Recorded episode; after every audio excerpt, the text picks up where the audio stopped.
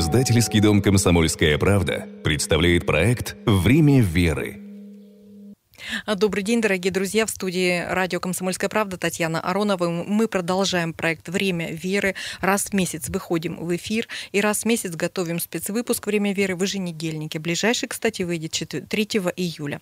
О чем он будет, я расскажу в конце программы, а сейчас представлю гостя. Сегодня у нас в гостях доцент кафедры архитектурное проектирование Института архитектуры и дизайна СВУ, автор проектов крупных комплексов культовой архитектуры, член Союза архитекторов России Владимир Медиевский. Добрый день. Здравствуйте. Ну и, конечно же, вы уже догадались, по гостю, что главная тема сегодняшней программы – церковная архитектура Красноярского края.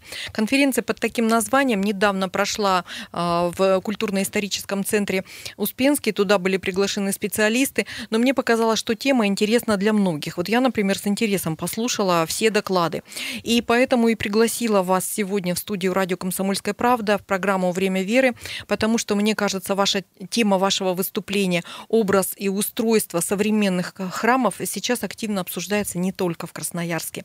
Э, скажите, вот э, расскажите о том, что вы рассказывали своим коллегам, каким же должен быть современный храм, э, и самое главное, есть ли у духовенства и архитекторов а, какие-то определенные требования к месту его размещения?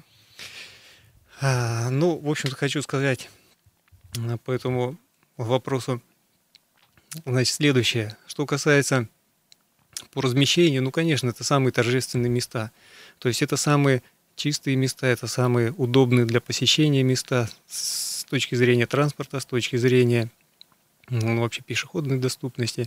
И у нас, если мы посмотрим, у нас всегда храмы, в общем-то, располагались в какой-то в центральной части, ну, особенно крупные храмы, там кафедральные соборы, прочие соборы и крупные церкви, они всегда располагались в центральной части из-за того, что это все-таки было города, города такое образующее сооружение. То есть это, как правило, всегда высокое здание, всегда крупное здание, и оно всегда формировало все-таки культурный, культурный, эстетический, внешний вид как бы, ну, центра города и в том числе каких-то его даже, может быть, и окраин.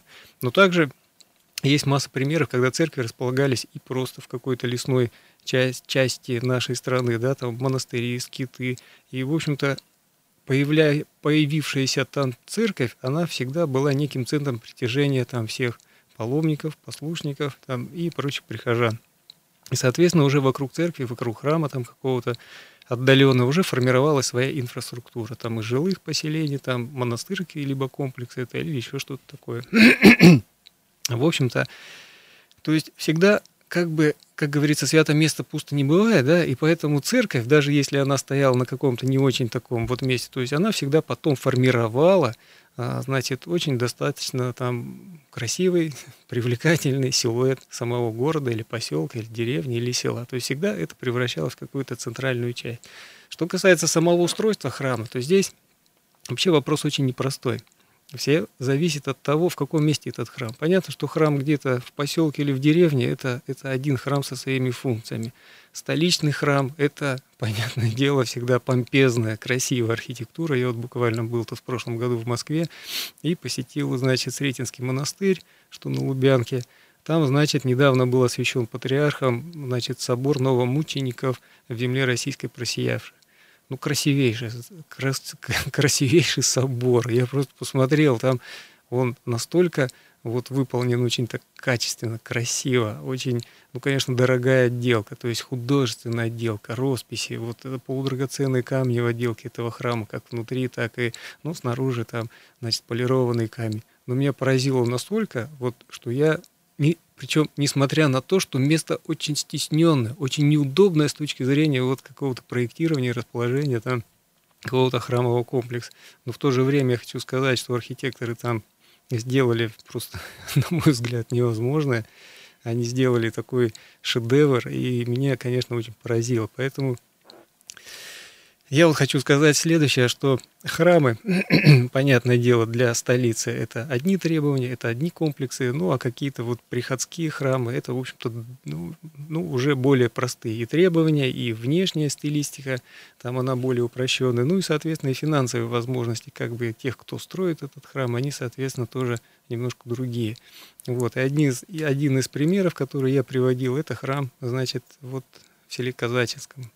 То есть там он знаменит, само село знаменито тем, что в существующем Троицком храме есть икона, да, Казанской Божьей Матери, которая с 2004 года, она мироточащая икона, там, значит, текут следы слезок у самой Богородицы, у, значит, младенца, так скажем.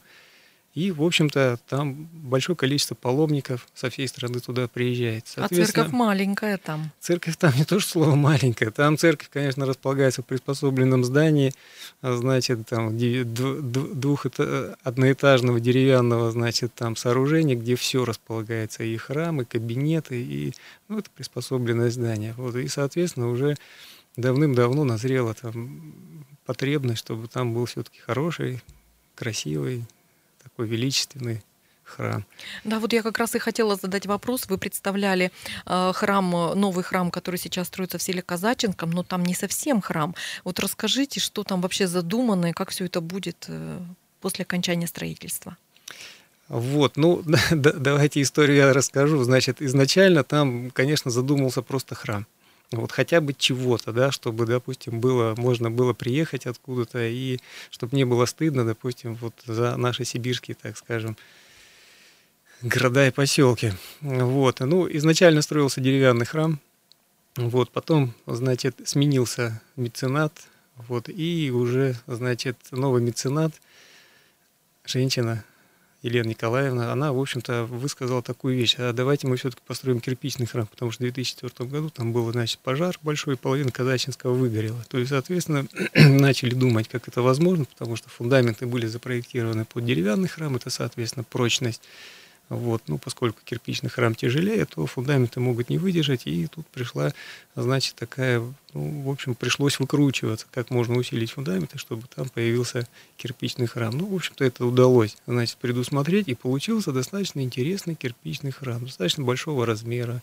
вместительный, высокий, с церковью, где же должны располагаться там, значит, и крестильный храм, и кабинеты священника, и ризничные, и все технические помещения, и трапезная, то есть то, без чего приход не может существовать. То есть один храм, он сам по себе, ну, ну не может. То есть где-то должны быть бытовые помещения, даже тот же туалет где-то для прихожан должен располагаться. Вот, ну, и, значит, храм уже строился, и в какой-то момент появился снова новый меценат. Вот. Натаров Сергей Васильевич, это депутат сейчас Государственной Думы, и, в общем-то, он такой с амбициозными планами, с такими наполеоновскими, он, значит, предложил сделать там комплекс. Вот, чтобы там было и воскресная школа, и гостиница для паломников, и дом, значит, архиерея, и, в общем, масса, масса, масса, значит, всевозможных помещений, которые нужны вот именно в крупном комплексе. Вот. Ну, опять же, поскольку территории всегда не хватает, здесь мы столкнулись с той же проблемой, что надо... В селе уве... тоже территории не хватает. не хватает. Да, с той же проблемой мы столкнулись, что нужно увеличивать эту территорию. Ну, соответственно, вот этот вопрос был решен за счет двух смежных участков, все было увеличено, и пошел, значит, процесс проектирования. То есть было, значит, в рамках изначально дипломной работы значит, сделано проектное предложение этого комплекса. Оно, в общем-то, очень понравилось. И даже владыка, значит,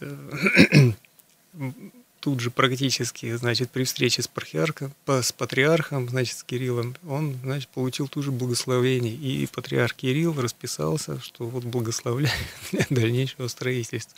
Ну, уже, соответственно, назад дороги не было. И, в общем-то, процесс, процесс пошел уже изначально, уже, э, я имею в виду, уже более детально, уже более конкретно, то есть исходя из количества детей, находящихся в Казачинске. Вот. Но поскольку детей там оказалось не так много для того комплекса, то было принято решение, чтобы этот комплекс вообще был весь на весь Казачинский район рассчитан. То есть автобусами привозили детей, и они бы там занимались, значит, теми а, традиционными ремеслами, которые вообще, вот, кстати, в Казачинске там есть у них а, такой, такое заведение, ну, типа дворца пионеров, да, что называется, где дети занимаются по бересте, значит, они там резьбу делают, там резьба по дереву, там еще прочее, там ремесленные, там у них занятия. И, в общем-то, в таком духе должны вот они заниматься. Художественные мастерские там предполагались, также там и хоровые там и певческие, значит, занятия. То есть, в общем-то, этот комплекс приобретал такое вот, ну, градостроительное значение, причем не только для Казачинского, а для вообще, вот для даже практически всего Красноярского края. Ну и сейчас на какой стадии находится все это сооружение? Ну, значит, э, вообще изначально планировалось, что к 400-летию Енисейского он должен быть запущен. Вот. Э, но, э, опять же, у нас в стране ну, экономическая ситуация такая, да, что она не совсем позволяет вот те, все то, что мы задумали, воплотить вот в те сроки, которые, значит, есть. Ну, соответственно, вот сейчас, опять же, в программу, значит, финансирования, краевую программу он поставлен, ну, надеемся, что он, он будет скоро построен. Но к 400-летию не успеется. Ну, мы надеемся на это, что будет построено. Ну, замечательно. Мы продолжим как раз эту тему после небольшого перерыва. Сейчас не уходите далеко, потому что обсудим и Енисейск, и храмы Красноярского края, и перспективы. А, с вами Татьяна Аронова и Владимир Медиевский. Мы продолжим после небольшого перерыва.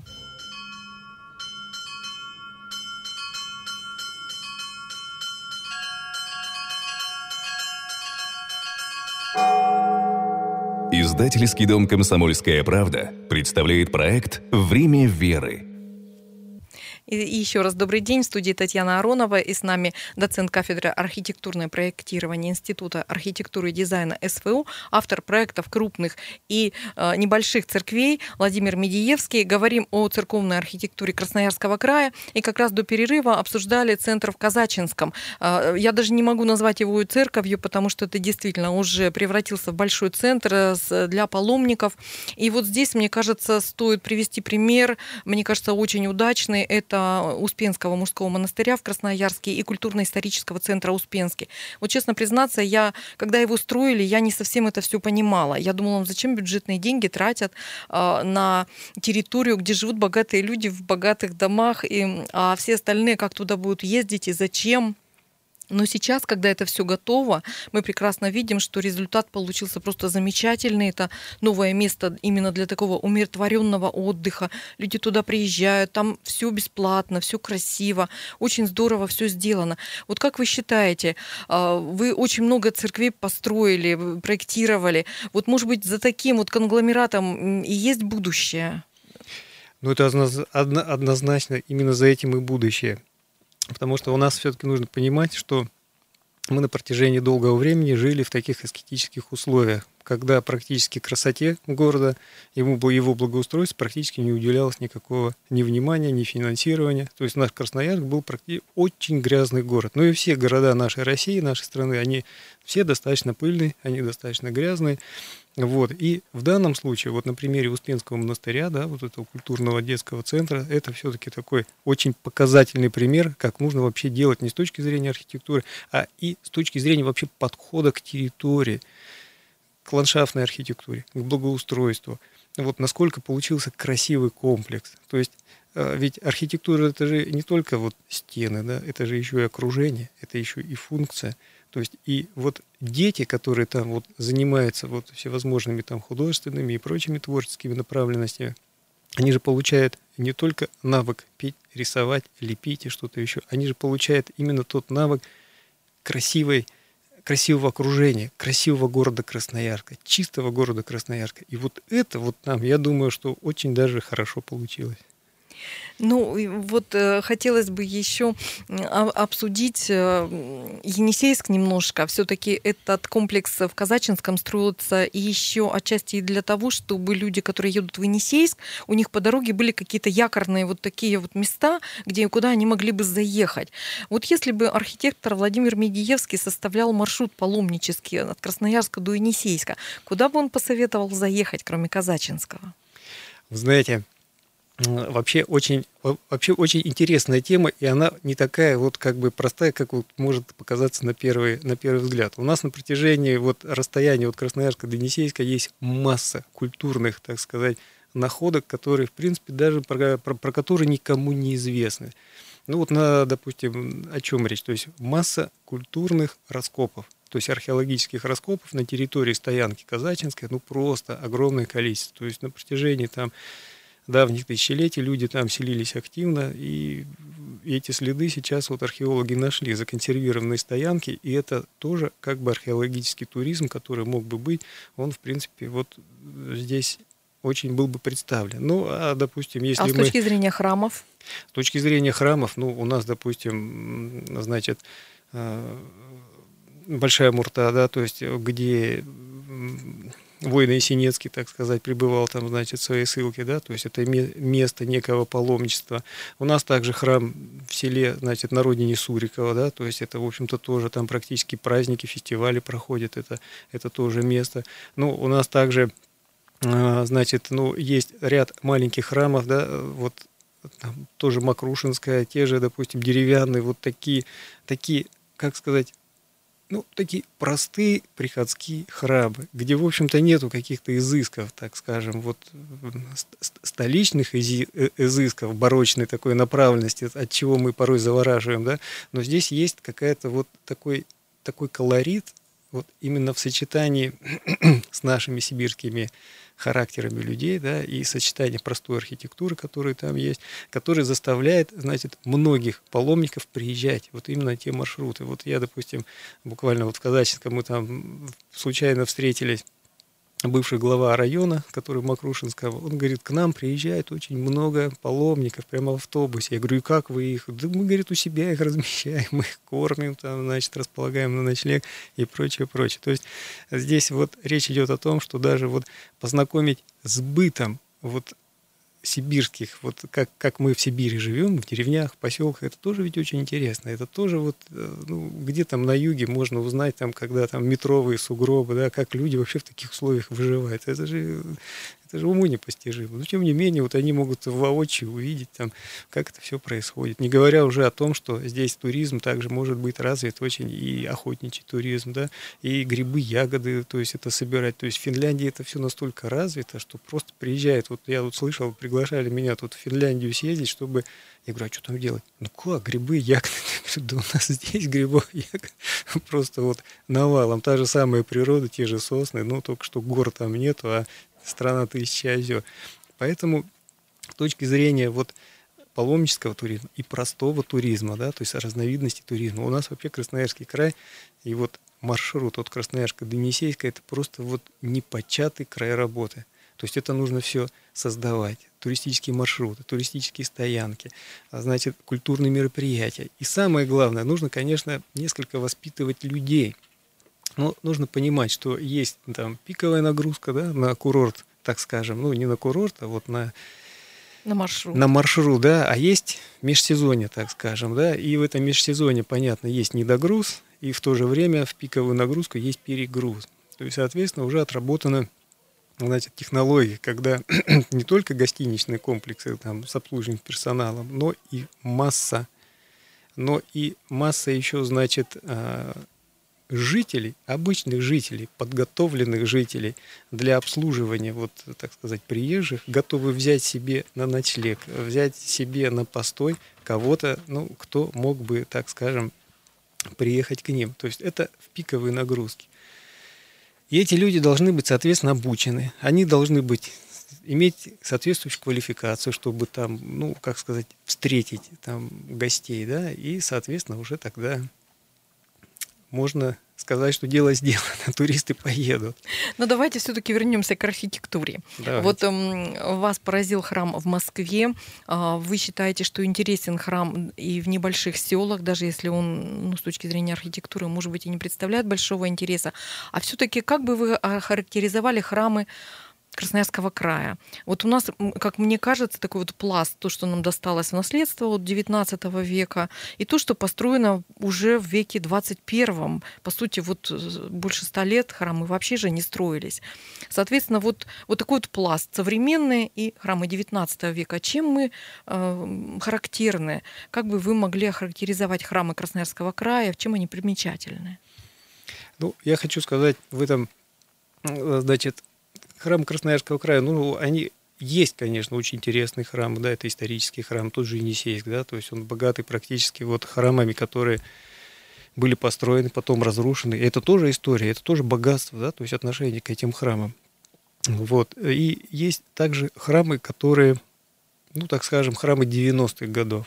конца 80-х, начала 90-х, начала 2000-х, да, это когда у нас в стране все-таки вот шла, шел такой разгар перестройки, финансирования практически не хватало, то есть не было финансирования никакого, и, соответственно, были вынуждены практически ютиться в том, в чем можно ютиться. То есть уже о какой-то эстетике уже речи не было. То есть и поэтому, ну, естественно, к нам многие мастерскую приходили и говорили, ну вот у нас вот мы ограничены в средствах, нам нужен и храм недорогой, и храм небольшой, и, соответственно, чтобы проект был недорогой. Ну вот мы были вынуждены вписываться, и, соответственно, мы Мною была отработана, значит, определенная конфигурация храма, да, наиболее экономичная, наиболее, так сказать, вот с точки зрения не только красоты, да, там пропорции, чтобы были хорошие, но еще с точки зрения стоимости окончательного строительства. Вот. И вот это первый храм, который мне пришлось проектировать, это храм Святого Пантелеймона на территории 20-й городской клинической больницы.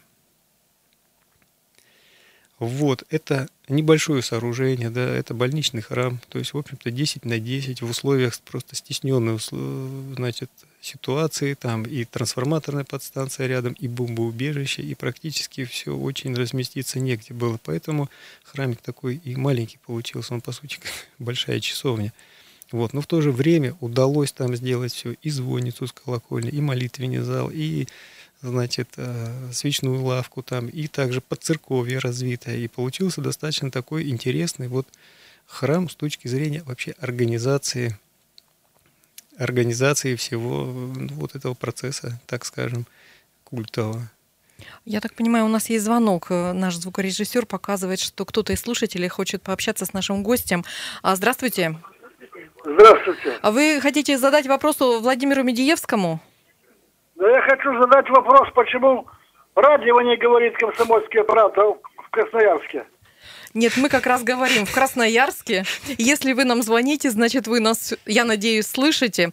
Ну, а мы тогда продолжаем. Мы говорили о том, как в чем особенность храмов. И я так понимаю, что вы проектировали в 90-е вот такие храмы, которые, э, ну вот я насколько знаю, в 19 веке даже было такое понятие типовой храм. А, как сейчас э, строят типовые школы и детские сады, поскольку это дешевле по типовому проекту. То есть как вы вообще относитесь к типовым проектам э, в церковной архитектуре? А вы знаете, положительно отношусь. Но здесь, опять же, нужно без перегибов. То есть надо знать меру, потому что мы на протяжении всего нашего советского периода жили в типовой архитектуре наших жилых домов, наших общественных зданий, и поэтому, когда все построено абсолютно по типовому проекту, это, конечно, недопустимо.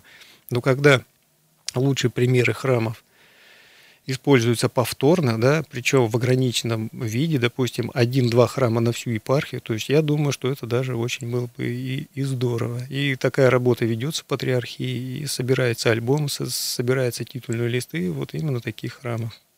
Друзья, ну, а в нашем спецвыпуске «Время веры», который выйдет 3 июля, будет более подробный разговор с нашим гостем сегодняшним, а с доцентом кафедры архитектурное проектирование Сибирского федерального университета Владимиром Медиевским. А я напомню, что спецвыпуск «Время веры» 3 июля будет посвящен церковной архитектуре. Также мы продолжим рубрику «Ищу маму и папу» о детях, которые сейчас живут в детских домах и мечтают жить в, хорошем, в хорошей семье.